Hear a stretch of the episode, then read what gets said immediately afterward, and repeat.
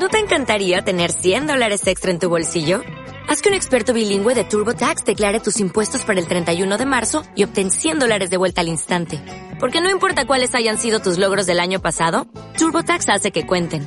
Obtén 100 dólares de vuelta y tus impuestos con 100% de precisión. Solo con Intuit TurboTax. Debes declarar para el 31 de marzo. Crédito solo aplicable al costo de la presentación federal con TurboTax Full Service. Oferta sujeta a cambios o cancelación en cualquier momento.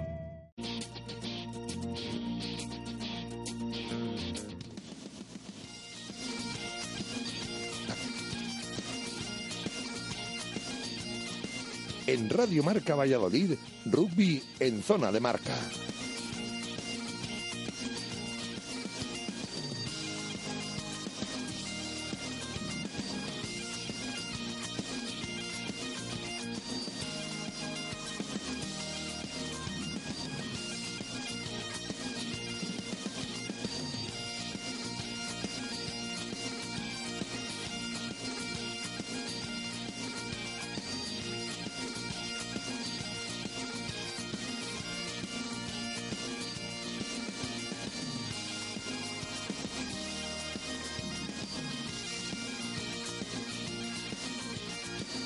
Dos minutos de la tarde, arrancamos en zona de marca, eh, intermedio Valladolid hasta las 8 de la tarde.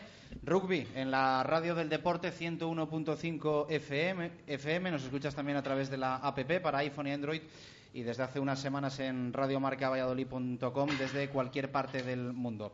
Una horita para hablar de rugby. En una semana muy especial vamos a hablar mucho del partido del próximo domingo, empezando a pensar ya en la que va a ser la, la siguiente jornada, en ese partidazo que se va a disputar en, en Pepe Rojo entre el Silverstone El Salvador y el Braquesos entre Pinares Derby, al que llegan los equipos de nuestra ciudad como primer y como segundo clasificado, con el eh, conjunto quesero todavía sin conocer la derrota en la competición doméstica, en la división de honor, habiéndose dejado solo dos puntos, dos bonus ofensivos que no sumó el equipo de Diego Merino y con el Salvador también muchísimo tiempo sin perder. No lo hace desde la segunda jornada que cayó frente al Alcobendas, por lo tanto, fantástico arranque de temporada para los dos equipos de nuestra ciudad, que lo dicho, se van a enfrentar en un auténtico partidazo el próximo domingo a las doce y media en los campos de Pepe Rojo. Pero tenemos también que repasar una jornada, la novena, que nos ha dejado dos victorias para los nuestros y un montón más de resultados. En nada va a estar aquí con nosotros en el Cocomo Sports Bar, en la calle Barbecho, eh, David García, pero eh, va a llegar con un poquito de retraso, así que voy presentando ya a los eh, que de momento nos acompañan en nuestro zona de marca. Víctor Molano, compañero del mundo, ¿qué tal? Buenas tardes, ¿cómo estás? Hola, ¿qué tal? Muy buenas tardes. Bueno, te escucho muy bajito y me escucho muy bajito a mí mismo. A ver si me confirma mi técnico Pedro que estamos eh, sonando correctamente. Eh, llegamos al, al derby, yo creo que de la mejor manera, ¿no? Para, para los vallisoletanos va a ser un auténtico partidazo el del próximo domingo en Pepe Rojo. Yo creo que es que a lo mejor ya pecamos de insistentes en los últimos años, ¿no? Hemos tenido finales, hemos tenido dos semifinales también de playoff, un poco más atrás, pues dos finales de Copa también. Hemos tenido tantos derbis buenos que a lo mejor pecamos un poco de insistentes, pero la verdad es que primero y segundo, con tanta ventaja. Espera, espera, Molano, que no te estamos escuchando, que creo que tienes el micro cerrado. Ahora ya está. Ya ¿Ahora está. estoy? Ahora estás. Pues entonces, eh, bueno, no, no me escuchar. Lo que decía, que, que, que hemos vivido muchos derbis buenos en, en estos tiempos. Hemos vivido una final de liga, hemos vivido dos semifinales de playoff, también no hace tanto pues finales de Copa, de Supercopa, y al final eh, pues puede parecer un tópico, ¿no? Pero los dos equipos, tal como están, con, con el queso entre solo habiendo perdido dos puntos. El Salvador, Silverstone El Salvador, habiendo perdido solamente un partido. Con esa ventaja sobre el tercero, y no digamos ya sobre los demás, porque San Boy que parece que aguanta ahí un poquito, porque todos los demás fallan. La verdad es que hace mucho tiempo que no veamos a un derby con, con los dos equipos vegetarianos, un derby de invierno, como me gusta decir a mí, de estos de primera vuelta, con los equipos con tantas opciones. Eh, bueno, estamos también con eh, Calle, exjugador del, del BRA, que evidentemente está todavía en la, en, la, en el cuerpo técnico del club eh, en diferentes categorías y bueno, dando guerra todavía. Calle, ¿qué tal? Buenas tardes, ¿cómo estás? Hola, muy buenas tardes. Eh, y en nada, esperamos también tener representante del, del Salvador eh, para hablar de este, de este partidazo que evidentemente es, es un duelo en, en todo lo alto, ¿no? Primero contra segundo. Sí, además es que el juego que están desarrollando ambos equipos eh, está está en progresión, los dos equipos cada vez están jugando mejor, son, están yendo de menos a más y este año, pues la verdad que además yo creo que es un año en el que las dos plantillas están más o menos eh, igualadas eh, hasta cierto punto y yo creo que ahí va a ser un gran espectáculo y creemos que, va a ser un partido muy bonito. Eh, llegan los dos además en buena dinámica, evidentemente quizá mm, con más exigencia de calendario para, para el BRAC. No sé hasta qué punto esto, esto puede afectar al equipo de Merino, que es cierto que se ha dejado además por el camino muchos lesionados en estas primeras nueve jornadas más, más el partido de Europa. Sí, la verdad es que la exigencia que está teniendo con Europa pues es un poco es mayor de, que lo, de lo normal pero y encima están teniendo alguna que trabaja con tema de lesionados, pero era una cosa con la que se contaba, eh, la plantilla se, se planteó en ese sentido y ahí estamos, que yo creo que, que de momento se está llevando bien, los resultados se están acompañando y bueno, la ventaja que tenemos, incluso aunque parezca mentira sobre el segundo, es una ventaja suficiente como incluso si tenemos un mal partido e incluso perder, eh, mantenernos todavía primeros y con muchísimas opciones de quedar en esa posición al final de liga. Son seis puntos, Molano, que llegaron a ser ocho, ¿no? Sí, llegaron a ser ocho, pero bueno, el eh, Silvestre Salvador lleva tres victorias consecutivas con bonus, creo, y no sé si son cuatro quizás, y, el, bueno, que esos entre Pinares, esos dos bonus que se ha dejado, ¿no? En el País Vasco los dos, Ordicia, Guernica, pero bueno,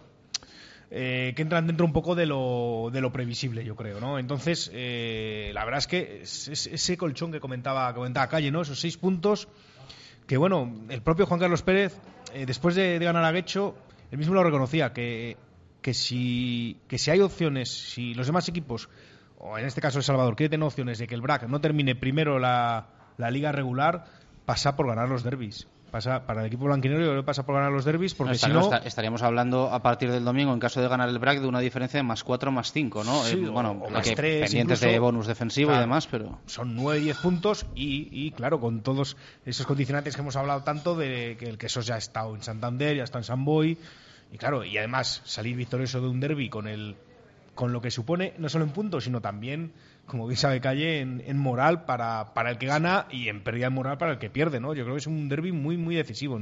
Y, falta mucho, pero, pero a mí se me antoja que si gana el BRAC mm, va a ser difícil que se caiga ya de ahí, de ese primer puesto, vamos. Sí, salvo relajación, yo creo que ahora mismo, como consigamos puntos dentro de, en el derby y todavía mantengamos la distancia, pues, pues hombre, es, va a ser complicado bajarnos de, de la primera posición a no ser que sea haya un desastre o, que, hay veces que en las plantillas también puede pasar, que es la relajación.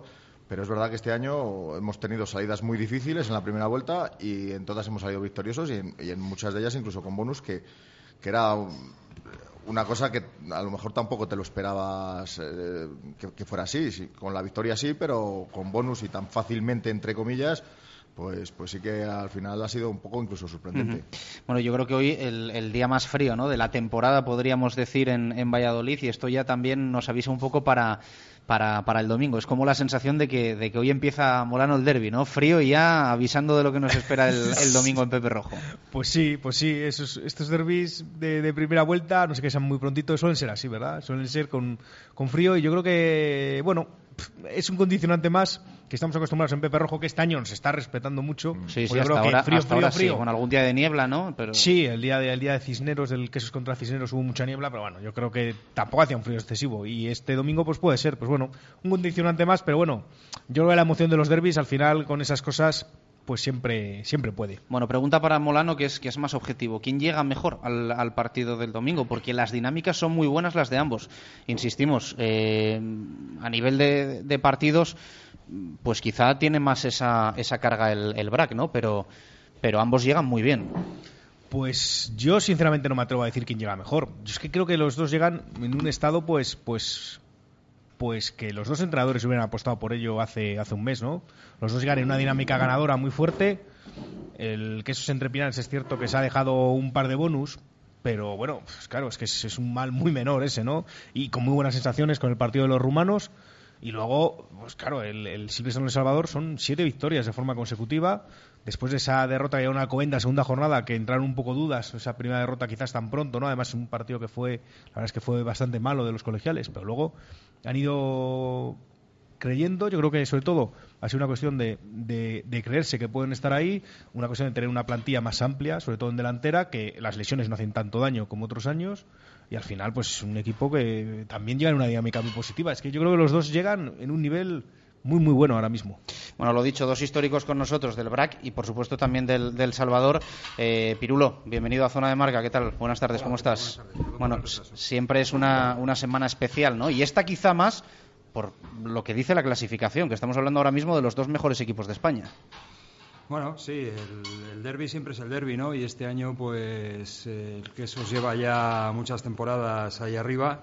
Nosotros también, pero no, no tan arriba como, como ellos. Y la verdad es que llegamos los dos en un momento muy bueno, sí. ¿Quién crees que llega mejor? Pues yo creo que estamos, estamos muy similares. Eh, el queso se, obviamente tiene mejor equipo, eh, tiene mejor plantilla, tiene, nos triplica el presupuesto, tiene una gran afición, tiene un gran técnico y nosotros estamos ahí todavía, bueno, pues con nuestras cosas, pero llegamos en un momento muy, muy bueno también. Yo creo que físicamente estamos muy fuertes, estamos ganando todos los partidos, la diferencia gorda en los partidos se ve en la segunda parte y, tenemos, como decía Víctor, mucha más plantilla que otros años, más amplia. Y yo creo que estamos en el momento en el que si hay un equipo en división de honor que le puede ganar al BRAC, ese es el Chami. Eh, ¿Hasta qué punto? Es un poco la pregunta que también se suele hacer, ¿no? Eh, ¿Influye, afecta a Calle que sea local uno u otro? Eh, ¿Tiene poca relevancia el hecho, evidentemente, de que vayan eh, todos o casi todos los socios del que juega como local eh, suman mucho, suponen más apoyo, pero ¿hasta qué punto marca la semana o se ve un poco, un poco diferente este factor?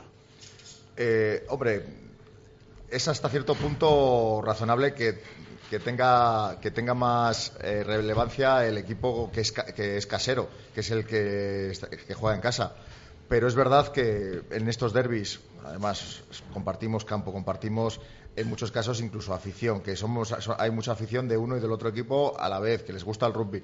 Al final yo creo que, que realmente se juega como un partido diferente, es un partido de liga, pero que ya te lo estás tomando como que es el eterno rival y que tienes que estar al 100%, porque realmente, y la historia nos lo demuestra, la clasificación siempre ha dado un poco igual, porque al final podía ganarte el que peor estaba y la verdad que, son partidos pues, pues muy complicados. Bueno, me gustaría, están aquí con nosotros Pirulo Calle y, evidentemente que, que, seguro que tienes alguna, alguna pregunta, pues bueno, controlando como controlas tú de, rugby, viendo absolutamente todos los partidos que se juegan en Pepe Rojo. La verdad es que, bueno, para empezar es que son son dos tíos que, son leyendas. Leyendas, Son leyendas, yo creo que seguramente el, jugador más importante de la historia de cada club, ¿no? Eh, a lo mejor, bueno, espero que no se me sonroje ninguno, pero, bueno, desde fuera sí que sí que se ve un poco así. Yo, bueno, mi cuestión, yo lo que quería plantearos un poco es, eh, bueno, eh, si el derby, vosotros creéis que ha perdido algo con, en aquellos primeros derbis que vivisteis de cuando, cuando el BRAC subió por primera vez a División de Honor, siempre se dice, bueno, claro, es que había más gente de la casa y tal no sé, ¿vosotros cómo, cómo lo veis? ¿Creéis que se ha perdido algo del derby o sigue siendo ese partido con tanta motivación como, como lo era antes?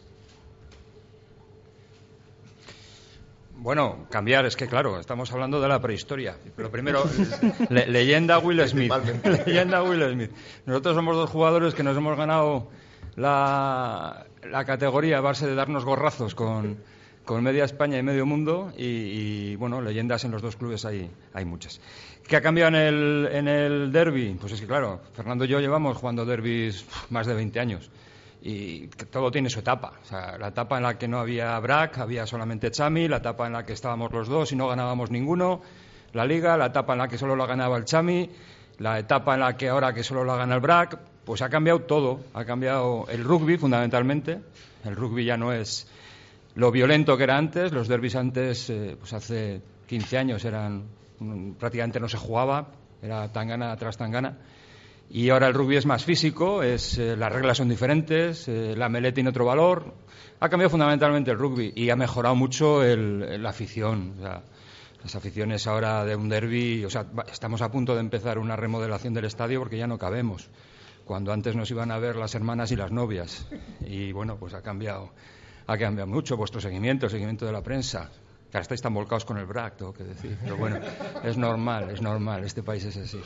Y, y bueno, es lo que ha cambiado fundamentalmente. Yo creo que, que al final ha cambiado. el- también es cierto que ahora hay muy pocos jugadores de la casa, ¿no? Y, y eso, eso, obviamente, cuando tienes un amigo que es del BRAC y juega contra el Chami, pues vas a apoyar al, al BRAC y al revés, ¿no? Y, y ahora, pues, hombre, tendrían que venir australianos, neozelandeses, ingleses y, y argentinos a seguirnos, ¿no? Eso yo creo es lo que ha cambiado fundamentalmente. Calle, para ti la pregunta también. Pues hombre, la verdad que al final siempre en nuestra cabeza está... Todo el mundo piensa que cualquier tiempo pasado fue mejor y que la afición y que los que éramos antes éramos más amigos.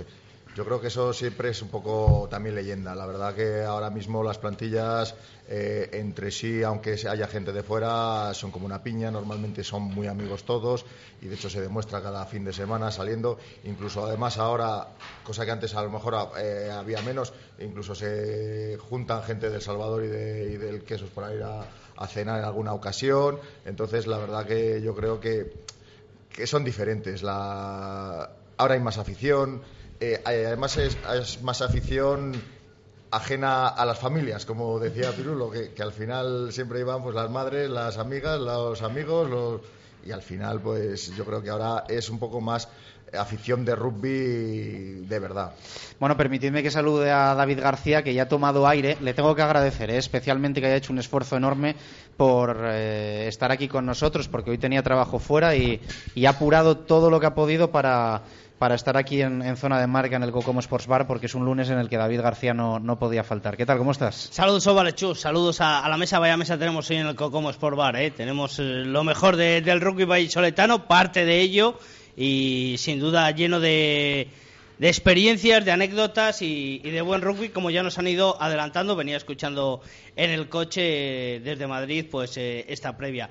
Y bueno, pues eh, efectivamente, una semana cargada de información, una semana cargada de, de emoción, sobre todo cuando vaya llegando el fin de semana ya se empieza a notar y, y sobre todo quería coincidir con, el comentario de la afición. Sí que ha cambiado y ha cambiado mucho, que antes iban las hermanas y las novias y los días que no hacía frío. Los días que hacía frío a lo mejor ni eso, ¿no?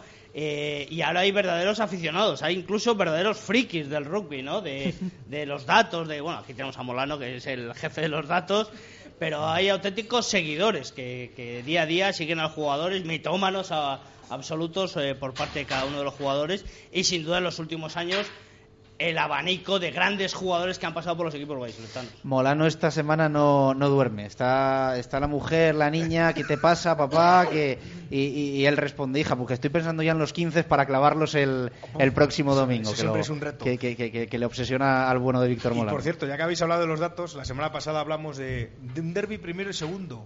¿Cuándo, ¿Cuándo es el último? Lo teníamos pendiente. Pues no hace mucho, para mi sorpresa, pues yo no lo recordaba. Fue en el primer derby de la 2013-2014. Hace nada, sí, más, sí. dos años. No, creo que fue más adelante. Fue un partido en noviembre, creo recordar. Entonces fue, fue más adelante. Sí que es cierto que no era diciembre. Podemos estirar un poco más a ver si tan avanzado el campeonato había un derby entre primero y segundo. Fue, esa temporada fue, si recordáis, la que terminó con, el, con lo que yo siempre Creo que, llamo- fue, creo que fue en noviembre. en noviembre, ¿verdad? Creo que fue en noviembre. Sí, yo creo recordar que fue en noviembre y por los datos que es que vi los datos la, la semana pasada y creo que era así, noviembre de 2013, que fue la temporada, si recordáis, que terminó con lo que yo siempre he llamado el Super Derby, ¿no? Que fue el derby de la final de, de División de Honor, que fue... Ese derby lo ganó El Salvador, creo, ¿no? El, el de 2013 Sí, es la yo creo que ese vuelta. 2013 lo, lo lo ganó El Salvador en la primera vuelta y luego pues eh, ganó el Brack el de la segunda vuelta y ganó pues la final, aquella final recordada que yo creo que es bueno, pues el derby más grande que hemos tenido, ¿no? Seguramente por todo lo que había en juego. En nada, eh, retomamos con, con el partido del próximo domingo, pero David, tenemos que tener también, como es habitual, para no perder el, el contexto de la actualidad, eh, el resumen ¿no? de lo que ha sido esta novena jornada con, con dos victorias, una en Urbieta y la otra en, en Pepe Rojo. Empezamos por el de fuera, ¿no?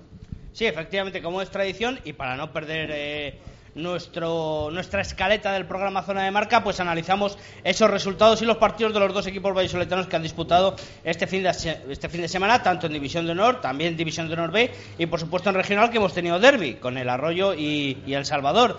Eh, hablamos de ese partido fuera. Eh, teníamos aquí a Merino la semana pasada y clavaba y aseguraba que iba a sacar cinco puntos. Ya decíamos que Urbieta, que el territorio basurde, que el barro, que si no llueve, lo riegan, que ya sabemos que es muy complicado. Él estaba ah, totalmente convencido de que iba a ser cinco puntos y al final fueron cuatro, son cuatro puntos muy buenos y al final, por redundar otra vez, eh, eh, victoria, lo estabais comentando antes, eh, segundo punto que pierde, pero vamos, intachable, eh, Molano. Sí, sí, yo creo que, bueno, es que claro, si lo que si, si lo malo que podemos sacar del Entre en los nueve en las nueve jornadas que ha habido es que se ha dejado dos bonus, eso lo dice todo, ¿no? La verdad es que fue por, por, las imágenes que vimos fue un partido muy complicado. Es que además se le, se le complicó antes, porque antes de salir al campo eh, tuvo lesión, tuvo que mover el, el 15 Diego Merino con Mangán, con eh, alguna baja más de, de última hora, con Tuconi que se lesionó el tobillo previamente. Claro. Entonces, eh, pero bueno, sobre todo yo creo que, el factor del terreno de juego influye muchísimo, muchísimo en ese, en ese caso. Y bueno, no sé, quizás también, claro, es un partido raro, ¿no? Después del partido europeo, antes del derby, pues quizás ahí las cabezas no pueden estar a tope pensando en lo que es el partido. Y el partido, bueno, se puso bastante complicado, ¿no? Porque estuvo ahí a un punto el Guernica y bueno, pues la victoria, eh, aunque fuera sin bonus, el Braga la da por buena, lógicamente. Una primera parte igualadísima, donde solo los golpes de castigo marcaban la diferencia por parte de uno u otro equipo. Tanto Álvaro Fernández como eh, incluso eh, Sebastián eh, Bartero conseguían puntuar por parte del equipo Basurdi y el equipo Quechero. 0-3, 3-3, 3-6, muy igualado hasta que llegó el ensayo y la transformación de Álvaro Fernández, que se desmarcó el conjunto vallisoletano con ese 3-13 y fueron al descanso. Un partido, como decimos en la primera parte, igualadísimo. Y en la segunda, para, para no desmarcarnos, enseguida Pietrelli consiguió el ensayo y la transformación de, Bartero colocaba el 10-13. A continuación, eh, bueno, continuación 20 minutos después, en el minuto 62, ensayo de Manu Mora, un ensayo muy importante que volvía a dar la ventaja al conjunto quesero, pero que reducía dos minutos después eh, Jaime Berrán y la transformación de Bartero también, que estuvo soberbio. Pues eh, una vez más fue Gas eh, el que llevó el partido para el conjunto quesero, colocando con ese golpe de castigo el 17-21 definitivo. Eh, ¿Cómo se le echó de menos a Gas también, en Calle, ese año que se fue a Italia, no? Unos dicen que fue que no se tenía que haber ido, otros dicen que vino bien para el equipo, que vino bien sobre todo para él. Hombre, él quería ser profesional e intentar dar el salto a un profesionalismo, profesionalismo absoluto.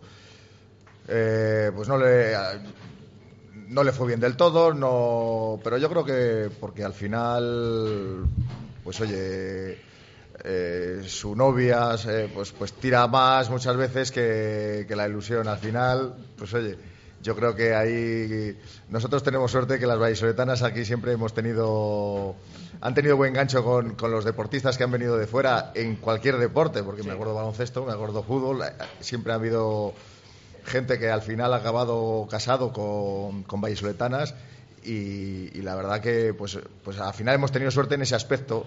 Él en Italia no destacó todo lo que pensaba que podía haber destacado y al final pues se, se volvió para acá y bueno pues mira nosotros encantados vino con una mentalidad positiva absoluta con ganas de llegar lo más lejos posible y luego, aparte, que es que entrenando con él es de las personas más profesionales que he visto yo en mi vida. Es un encanto de persona y la verdad que, es un tío que, sale a ganar el partido. No sabe perder a nada. En el trato, en el trato se le ve una gran persona, sin duda, y, y honesta. Bueno, victoria del conjunto quesero, como decimos. Luego vemos la clasificación. Pasamos a esa victoria del conjunto chamizo en Pepe Rojo.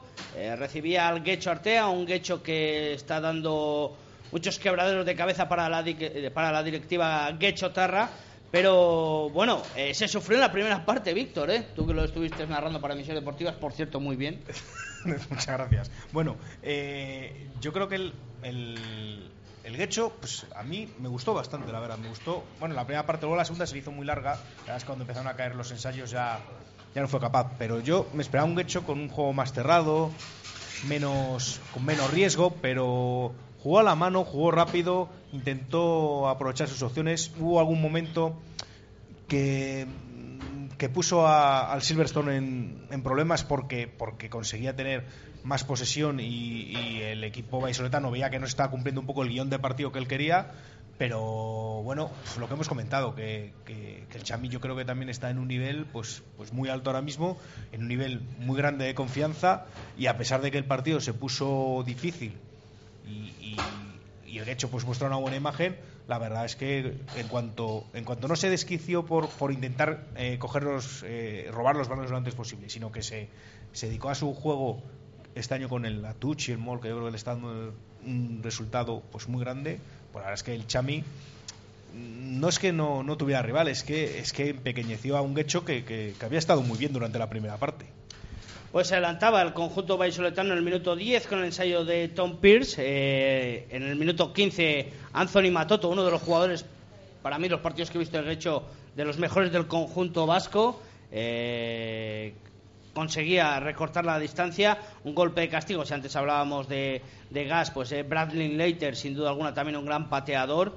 Y se volvía a adelantar gracias a Tom Pierce en el minuto 19 con ese 14 14-8. Y bueno, pues una primera parte, como decíamos, muy, muy, muy igualada, que llegaba al descanso, si no me equivoco, con el 19-11. Eh, Julio, antes hablábamos de gas, sin duda, eh, Chancaz, el año pasado ha sido una revelación como jugador para el conjunto chamizo. Sí, Sam es del mismo perfil de jugador que Gas, ¿no? Es un- una persona, un jugador hiper profesional en todo lo que hace, es absolutamente profesional desde que se levanta hasta que se acuesta y eso marca todo, marca los entrenos diarios, marca el partido, pero bueno, el otro día Sam se quedó en el banquillo, porque sabéis que ha estado, bueno, pues haciendo sus pruebas y, y bueno, pues no salió mal, todo un juego de apertura, marcó los dos primeros ensayos y hizo mover bien al equipo, la, la ventaja que es lo que he dicho este año, David, que que tenemos mucha plantilla, tenemos mucha gente fuera, incluso puedes dejar eh, gente en el banquillo de primer nivel y, y se nota poco. Hombre, ha, ido, ha madurando el proyecto, Sí, ha ido madurando el proyecto. Había que darle tiempo jóvenes. y, y está dando sus resultados. Estamos apostando mucho por gente joven. El otro día jugó un montón de gente joven de inicio y es verdad, a mí el Guecho me, me encantó. Un- es un equipo que yo también esperaba cerrado y sin embargo es súper dinámico. O sea, por ejemplo, la primera línea es una primera línea grande y súper dinámica. Y el zaguero es un fuera de serie. O sea, el Guecho es un equipo que me encantó. La diferencia estuvo fundamentalmente en dos detalles. La parte física. Creo que físicamente el Chami está un peldaño por, por arriba de- del resto de los equipos, gracias a la labor que está haciendo Mar, que es una fuera de serie. Y luego que hemos mejorado un montón el melee, que así llevamos unos años que, siendo una de las insignias de toda la vida de la historia del club, pues llevamos un par de años o tres en las que estábamos flojeando y no, no scrum, no win, o sea, no hay, no hay otra historia, ¿no? Y, y hemos mejorado, hemos mejorado un montón y eso se nota. Bueno, adelantaba Matt Foles, eh, Rafael Blanco, eh, como bien comentaba Pirulo, salió en la segunda parte, conseguía transformación, recortaba distancia Anthony Matoto, pero realmente el 33-18 ya marcaba con el ensayo de Gaby Fernández eh, la transformación de gas, eh, pues eh, la rotura total del partido y con el 40-18 de Joe Mamea, que también otro incombustible que ha dado muchas buenas tardes eh, al conjunto del Salvador, iba finiquitando el partido. Ahí dio el bajón, el hecho que tú adelantabas, ¿no? Sí, sí, la verdad es que bueno, se le hizo, se le hizo muy larga, ya te digo, la, segunda parte, con ese marcador yo creo que de 33-18 que comentabas, ya eran 15 puntos, ya eran más de dos jugadas, ya se veía que Guecho ya no, ya no tenía posesión, ya no, ya no era el mismo equipo de, la primera parte y, bueno, se le, se hizo muy largo y eso ante, además ante un Silverstone que, insisto, estaba, bueno, pues, pues pues yo creo que estaba pensando en el derby, pero como se piensa en futuros partidos en el rugby, que es yendo a más todavía, sin reservar y cogiendo más confianza, pues yo creo que, bueno, pues, pues ahí el marcador final, ¿no? Que fue pues bastante amplio. 47-18 con ese ensayo de Tom Pierce que transforma a Sancaz. Eh, bueno, por dos victorias, Chur, dos victorias para conjuntos eh, vallisoletanos y bueno, pues sin duda buenas sensaciones de cara a ese derby. Bueno, vamos a hacer una pausa porque son ya las eh, siete y media de la tarde. Eh, vamos a hacer ese ese- esa, pausa en el, en el zona de marca de hoy, lunes 30 de noviembre. Y en nada, continuamos aquí, Cocomo Sports Bar, eh, hablando de rugby hasta las 8. El de domingo a las 12 y media hay un derby espectacular en eh, Pepe Rojo entre el primer clasificado, el BRAC, y el segundo, el Silverstone El Salvador. Y nosotros no nos lo vamos a perder. Pausa y continuamos. Radio Marca Valladolid, 101.5 FM, app y radiomarcavalladolid.com. ¡Qué frío, qué frío, qué frío, qué frío, qué frío, qué frío! ¿Pero qué te pasa? Que anuncian seis, nada menos que seis unidades del nuevo Nissan Pulsar año 2015, con muy pocos kilómetros y super equipados, a un precio que me he quedado helado. Ve a Nissan Eilo Motor en Avenida Gijón 92 y prueba uno de los seis Nissan Pulsar de ocasión. Entrarás en calor. Sí, sí, sí, ya está aquí.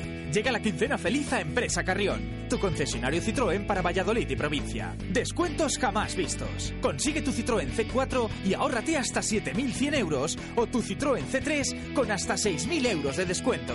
Aprovechate de nuestros precios increíbles en La Quincena Feliz, en Empresa Carrión, calle Nitrógeno 37, Valladolid. En Desguaces Velázquez compramos su vehículo al mejor precio garantizado. En Desguaces Velázquez tasamos, recogemos y gestionamos la baja de su vehículo totalmente gratis. En Desguaces Velázquez también compramos su vehículo industrial.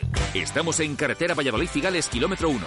Más información en el 983-583-173 o en desguacesvelázquez.com. Desguaces Velázquez.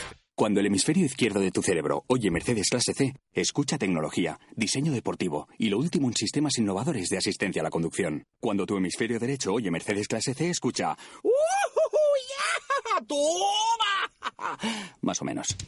Hazle caso a tu cerebro y llévate un clase C de Mercedes. Tecnología y pasión con el mejor diseño y equipamiento. Y ahora con la mejor financiación. Infórmate en tu concesionario oficial.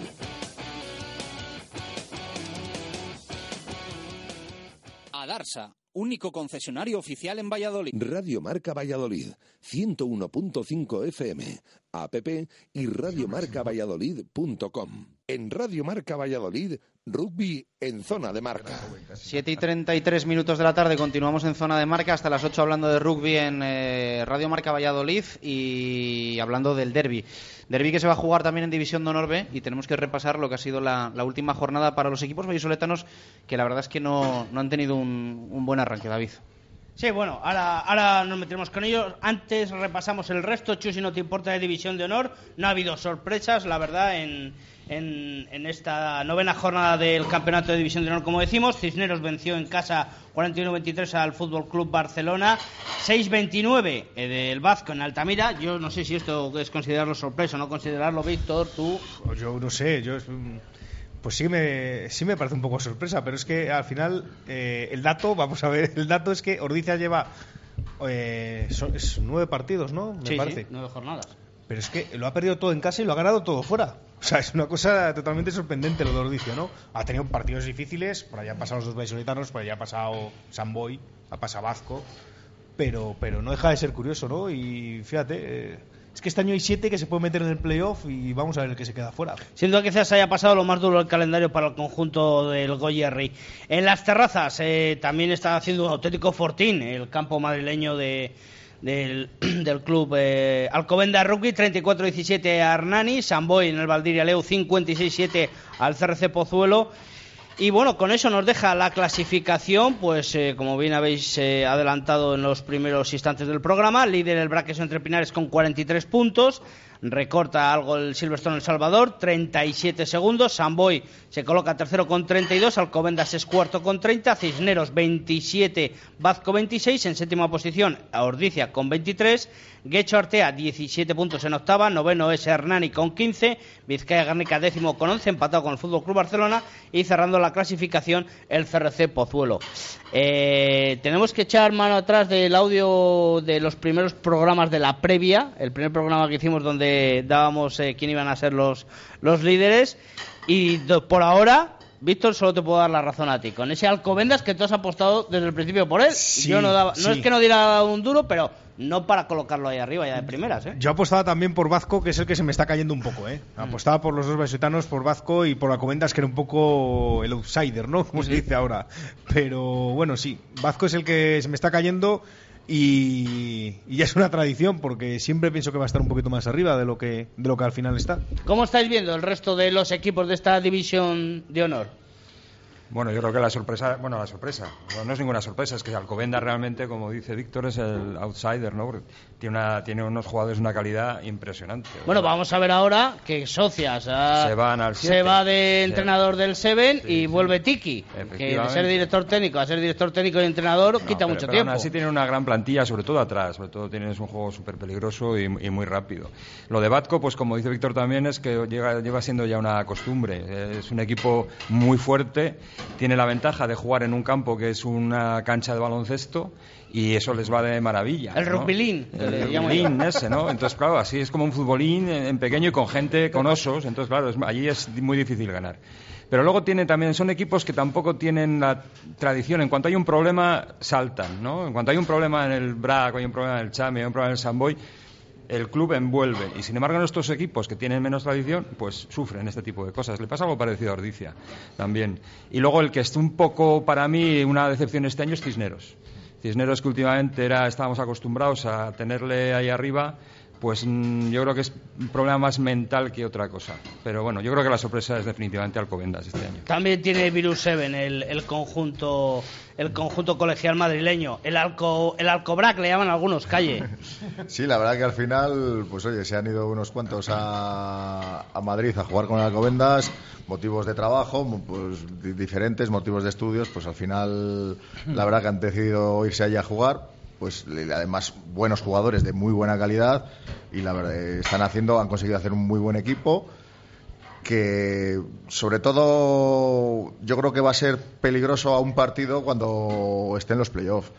Y es verdad que yo creo que todos los equipos que estén por debajo van a ser, a un solo partido van a ser peligrosos, porque Santander tiene buena plantilla, como se clasifique entre los, como le salga el partido, eh, es una plantilla también hecha un poco eh, a golpe talonario, como quien dice, son casi todos de fuera, pero al final como se clasifiquen y les dé por, por jugar bien, por fin, pues puede ser. Ordicia este año tiene a lo mejor algo menos de plantilla, pero también les puede pasar lo mismo. Son, son equipos que son muy fuertes, que no están dando el rendimiento que están dando y tú sí estás quedando primero o quedas segundo sobrado, con puntos, bastantes puntos de diferencia, pero que como te confíes con cualquiera de estos equipos, estoy convencido que al final de temporada van a ir fuertes y a un partido puede ser, pueden ser rivales muy peligrosos. Pues ojo a las semifinales de Copa del Rey que os clasificáis directamente, pero os toca jugar fuera, si no me equivoco. Eso es lo que había entendido yo. Eh, el otro día me explicaron, si no me equivoco, eh, accedía a semifinales, pero jugaba fuera por la competición europea.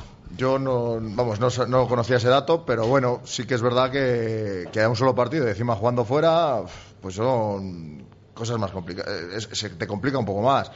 Hombre, dependiendo también quién sea el rival, nosotros ahora mismo tenemos una plantilla que ya no es lo mismo. Juegas fuera de casa y ya no influye, no, no influye tanto como influía antes, que, que la mentalidad era un poco más amateur, como quien dice, que siempre que ibas a jugar fuera de casa, pues, pues bajabas un poco el nivel. Yo creo que ahora, y encima de este año, como se está demostrando, esa concentración la mantienen y, y bueno, pues...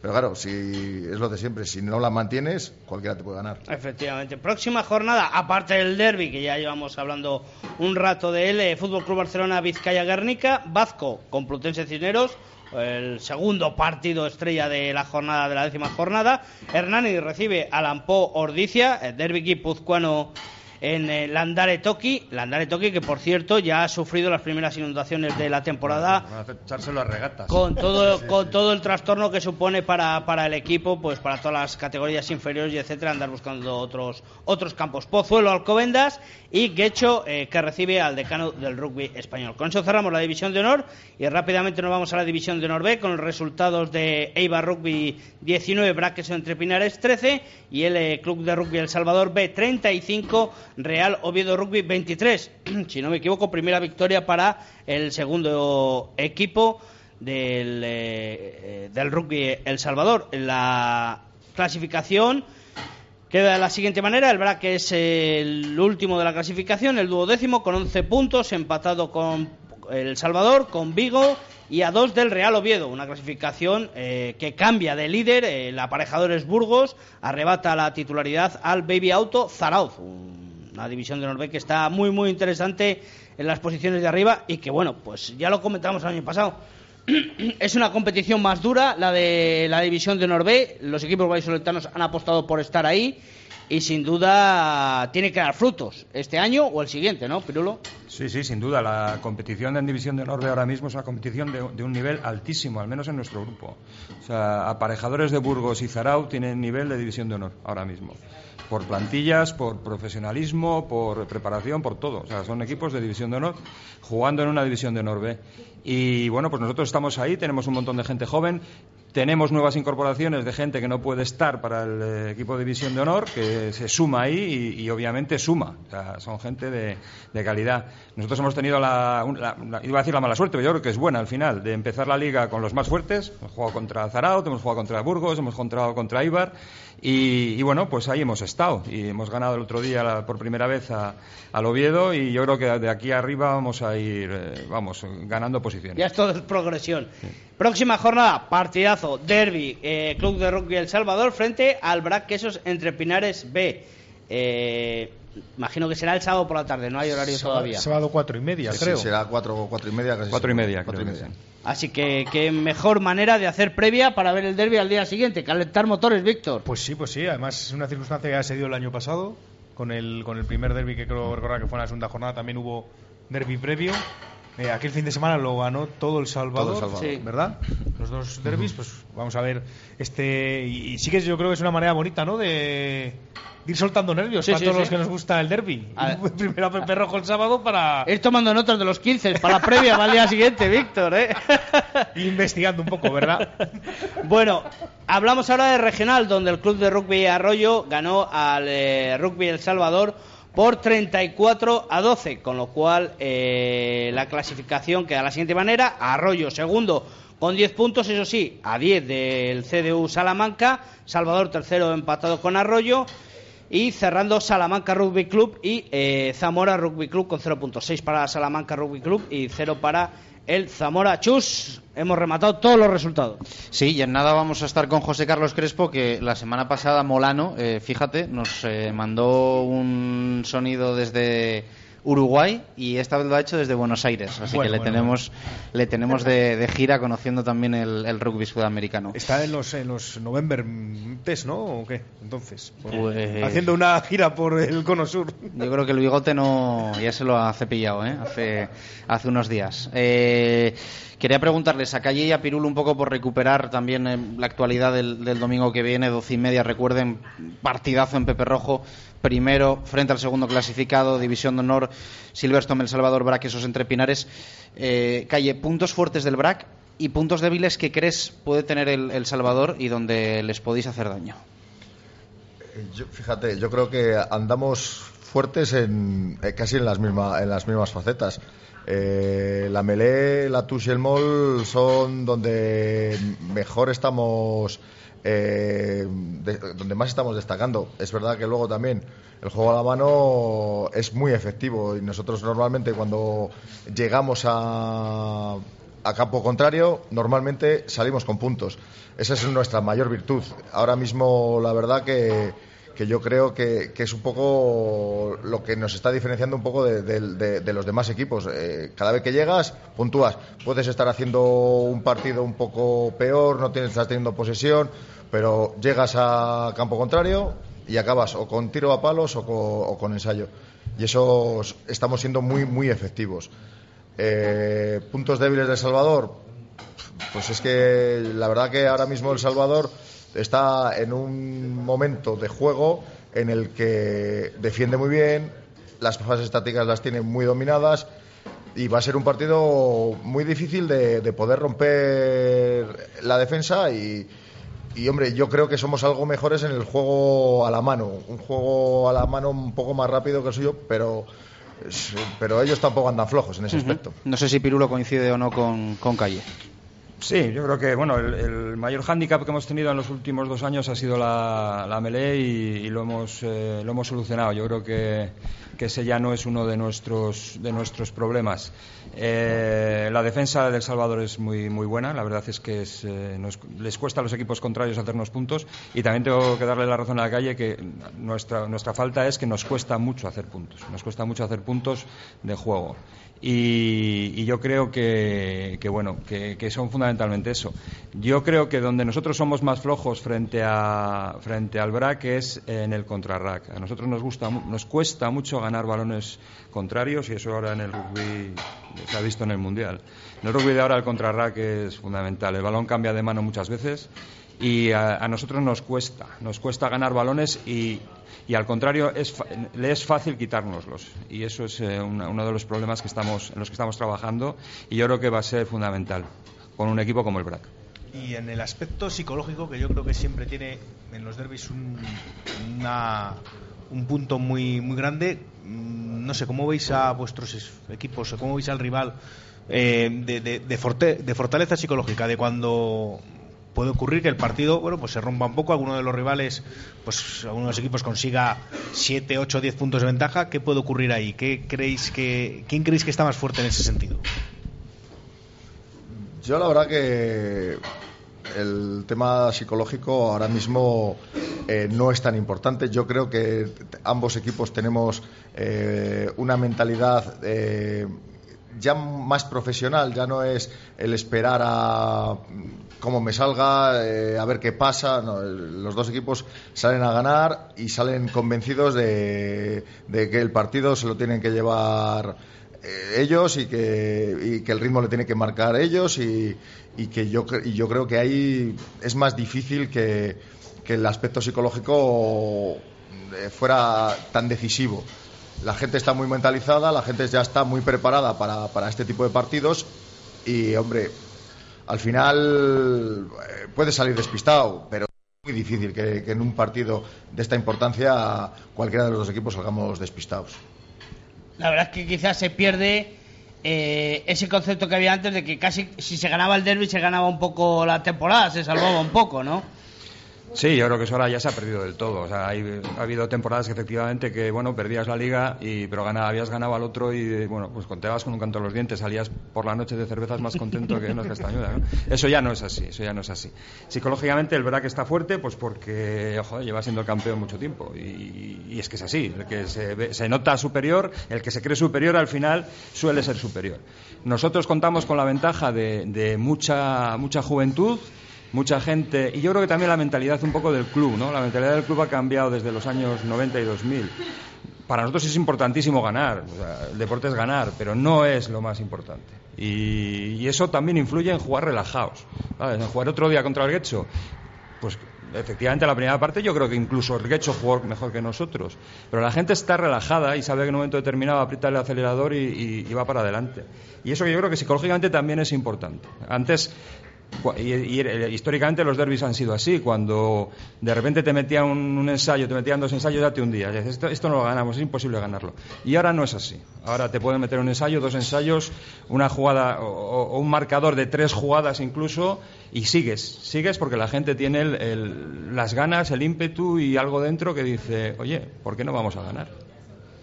Que voy a dejar ya un poco el derby de lado. Eh, actualizaremos jueves y viernes seguro información de cara a ese partido el domingo a las doce y media en Pepe Rojo.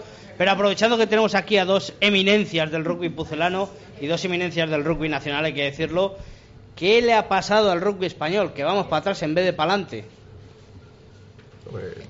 Para atrás, es que no sé, ahora estamos hemos vuelto a tener una selección con posibilidades para ir a un mundial. Es verdad que a lo mejor vienen un poco con gente de, fuera, con abuelos nacionalizados, pero bueno, pero al final es como otras eh, selecciones eh, parecidas a nosotras que hace no tantos años estaban igualadas, em, apostaron por ese tipo de, jugadores en sus selecciones, como Italia, y, ahí están, están jugando a un nivelazo en Seis Naciones, eh, plantando cara a, los grandes de arriba Eh, ¿qué, qué es lo que pasa? Pues, pues, pues es que realmente tampoco se sabe, porque ahora mismo en España hay más jugadores. eh, mm, no es que sean profesionales, pero que se dedican más a ello, que están Sí, más, más más, exclusivo y, y ya sus sus estudios eh, se buscan sus historias para que su- O trabajos, ¿no? que, que trabaje o estudio para jugar al rugby. Antes jugabas al rugby a pesar del trabajo o a pesar Bueno, de la para jugar, o, o incluso mejor dicho, para entrenar, ¿no? Sí, para, poder, que- para poder entrenar es. ah, de, de una manera muy profesional. Pero vamos, yo creo que me estás contando milongas, calle. Porque tú has jugado un mundial. Sí, jugó mundial, pero bueno, eh, al final pues se dieron todas las circunstancias. Tú- montamos una selección en aquella época eh, que más que una selección era un equipo, eh, nos llevábamos todos estupendamente. eh, heredábamos todo lo que habían dejado los, los- los anteriores que tampoco estaba, que, teníamos muy buena base se, se juntaron eh, veteranos con jóvenes que, que- que congeniaron estupendamente y al final, hombre, sobre todo gracias a la labor que hizo en ese momento Bryce Bevin eh, fue fundamental para, para conseguir eh, para conseguir llegar eh, a, a ese nivel. Pero al mundial al final de entrenador fue el actual presidente. Sí, fue al final el actual presidente. porque Que os cambia- hacía cambió- entrenar todos los días allí, cambió, ¿no? cambió la directiva, cambió al final, hombre, el- el- eh, eso fue más en el mundial ya. Sí, En sí, el sí, Mundial sí, lo que es el mundial. No disfrutamos lo que pu- pudimos haber disfrutado, pero bueno, era mm, mentalidad de, de antes, la manera de entrenar y, y la verdad que no, en ese aspecto pues, pues nos lo fastidió un poco, entre comillas. Julio, eh, El Salvador, si no me equivoco, daba cinco hombres a la selección en ese mundial.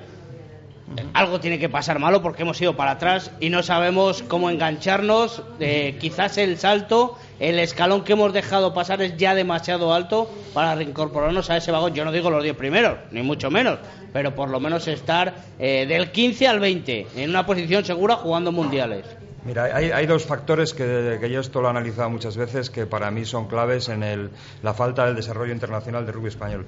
El primero es que no, cogimos el- la rampa de salida que tuvimos que coger cuando el rugby cambió a profesional. En los años 90, y Fernando empezaba a jugar conmigo en aquella época, yo jugaba en la selección 16 años consecutivos.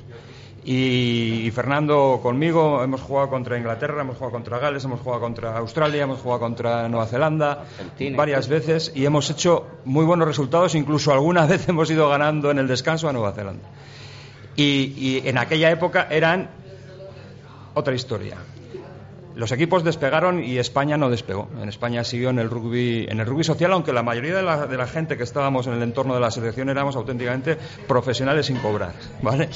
Entonces tuvimos, tuvimos la Federación no hizo el despegue como hizo en el resto, porque el resto de los equipos lo hicieron. Portugal empezó a hacerlo, Italia lo hizo, Rumanía lo hizo, Georgia después lo hizo. Y nosotros a esos equipos, a, a- a- a Portugal, a Alemania, a Rusia, a Italia incluso, yo le ganaba, o sea, le ganábamos. Pero ellos dieron el despegue y nosotros seguíamos jugando al rugby social en los clubes, quiero decir. Sí, sí. Y ellos no, y no era tan difícil, porque este- estos, lo hicieron, y tampoco con un montón de dinero. O sea, Rumanía no tenía tanto dinero, Georgia no tenía un duro, ¿sabes? Ese es bueno, un- el rugby mundial por aquel entonces tampoco tenía tanto dinero. Tampoco tenían tanto dinero, por eso, pero, pero estos equipos poco a poco, España pasó, España llegaba a estar, si no creo recordar, el número 13 de la Sí, sí. International Board. Ha sido la, la mejor clasificación. Estamos en el 22 o 23. Sí, ahora estamos 21, en 21, ese rango, 21, 22, el 13, 20. O sea, si el 13 descuentas hemisferio sur y seis naciones, después vamos, no, iba, iba a España. Iba a España. sí, sí. Entonces ese es un tema. Y el segundo tema es la, mm, el mogollón de proyectos fallidos que ha tenido el rugby español. Sí. Mogollón de proyectos fallidos. El, de- el del clásico proyecto francés. Pues pa- para ganar a Georgia. Pues eso es pan para hoy y hambre para mañana. Eso es pan para hoy. ¿Puedes ganar a Georgia un partido? Pues sí, le puedes ganar. O a Pero- Rusia. O a Rusia. Pero jamás vas a hacer un buen resultado contra Inglaterra, ¿sabes? Entonces, esos son dos factores que hay que tener en cuenta. O sea, el rugby español necesita proyectarse profesionalmente, no traer un jugador de segundo nivel o casi de primer nivel francés que te juegue dos partidos y luego su club le diga el tercero no le juegas. Calle tenía razón. En, en esa época de la que estamos hablando, en la del Mundial y la anterior, era un equipo. O sea, yo de los 16 años que jugué en la selección, casi jugué con los mismos desde que empecé hasta que terminé. Y él lo mismo. Claro. Y ahora no, ahora de repente estás en el vestuario con un hombre, primero que no habla tu idioma y segundo que no sabes si dentro de dos partidos le vas a volver a ver. Y eso no es futuro. Bueno, dos posiciones diferentes tenemos aquí. Eh, una respuesta muy rápida porque tenemos que... No, no, oye, que me quedo... Venga, muy rápida, respuesta muy rápida. Calle, eh, ¿tienes miedo que pase lo que ha pasado con El Salvador hace unos años? Tú me vas a defender lo contrario, pero yo te lo tengo que preguntar. Eh, que los pocos jugadores del- de la casa estén en el primer equipo pase factura el día de mañana. Eso ha pasado en El Salvador. En El Salvador, eh, yo creo que al final lo que tuvieron fue un programa económico más que otra cosa. No fue al final eh, el motivo ese que si había pocos jugadores de la casa. En... Bueno, pero les ha costado volver porque han tenido que romper ahí un ciclo en el que los jugadores han tenido que volver a coger eh, pozo en el primer equipo. De- Por eso se está trabajando y por eso hemos conseguido montar el equipo de División de Norbe, jugar en, en División de Norbe, para que ese salto no sea tan, tan escandaloso. Que si en algún momento, pues eh, como esto es cíclico, pues hay algo menos de dinero, se tiene que traer menos gente, pues habrá que tirar gente de, ese- de- de ese tipo de gente y, probablemente pues el nivel ba- baje algo. Pero ahí yo creo que estamos con gente y con, y con proyección de gente que puede estar ahí dando muy buen nivel y muy buenos resultados en un futuro. Pasaríamos un bache, dos, tres años y luego al final pues volveríamos. Me imagino yo que volveríamos arriba. Julio, como chamizo, ¿te arrepientes de esa fase de- del equipo? Del club, mejor dicho. Bueno, Yo me, no me, arre- me- me arrepentí en su momento, pero ahora... ¿Tú ahora lo veías venir? Eh, no- ninguno de los que estábamos ahí lo veíamos venir. O sea, nos pilló el profesionalismo, nos pilló dinero y, y- y se nos fue la, la bola, absolutamente. Ganamos, ganamos mucho, ganamos un montón de títulos. Sí, sí. Pero, pero no, no me arrepiento para nada porque me ha- nos ha hecho aprender un montón y refundar el club y ha sido importantísimo. 7 y 57, escuchamos la sección quijotesca de José Carlos Crespo. Hola chicos, buenas tardes. Nada, pues hoy os, hoy os envío mi, mi pequeño aporte al programa desde, desde Buenos Aires, desde Argentina.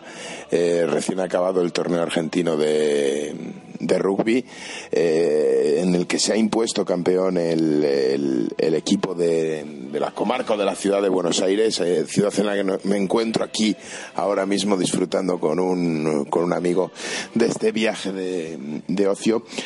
Y, bueno, pues nada, no, no tengo nada es- demasiado especial que contaros, simplemente que en lo, en lo que he podido en estos días aquí en, eh, en Buenos Aires eh, indagar o investigar sobre el rugby, eh, hablar del rugby argentino es hablar de, de nombres propios, es hablar de, de, de grandes jugadores como, bueno, pues eh, todos les conocemos y sin duda alguna, pues ese, ese, ese guiño, ese especial recuerdo a Lisandro Arbizu que nos acompañó esa, esa temporada en, en Valladolid como entrenador jugador del, eh, del Quesos Entre Pinares y que cuando vienes aquí y, miras un poco, descubres un poco el mundo del rugby, que bueno, puede parecer que está, está sobre la calle, que está en la calle, que está a la orden del día, pero verdaderamente eh, Argentina o Buenos Aires es una ciudad eh, que vive por y para el fútbol en- en primer lugar, pero que sin duda alguna hay un, hay un movimiento de rugby emergente. Y hablar de, de rugby aquí es hablar de, de Liso, hablar de, de Lisandro Arbizu, ese capitán más joven de los Puma, ese hombre que ostenta todavía el mayor número de internacionalidades en, eh, con la camiseta eh, blanquiceleste y, y, bueno pues eh, me acordaba estos días paseando por aquí por la capital de Argentina me acordaba de, de Liso que nos hizo pasar grandes momentos allí en, eh, en Valladolid allí en España y como no, mandarle un saludo si nos está escuchando. Y nada más, me despido. Mañana, mañana volveremos eh, para Uruguay y ya pronto retornaremos allí a, a España, como no, para ver ese, ese clásico del rugby, ¿no? Ese, ese quesos chami, este, siguiente próximo fin de semana. Bueno, chicos, un abrazo, me acuerdo mucho de vosotros y hasta luego. Gracias, José Carlos. El lunes que viene ya te tendremos aquí con nosotros. Calle, muchísimas gracias por acompañarnos. Muchas gracias a vosotros. Pirulo, un placer. Muchas Muchas gracias, gracias. por estar con nosotros en Zona de Marca. Gracias a Víctor Molano. Gracias. Le leemos en El Mundo. Y gracias a David García. Jueves, viernes actualizamos toda la actualidad de cara al derby del domingo a las doce y media. Un fuerte abrazo. Gracias por estar ahí. Un placer una semana más estar en el Cocomo. Adiós.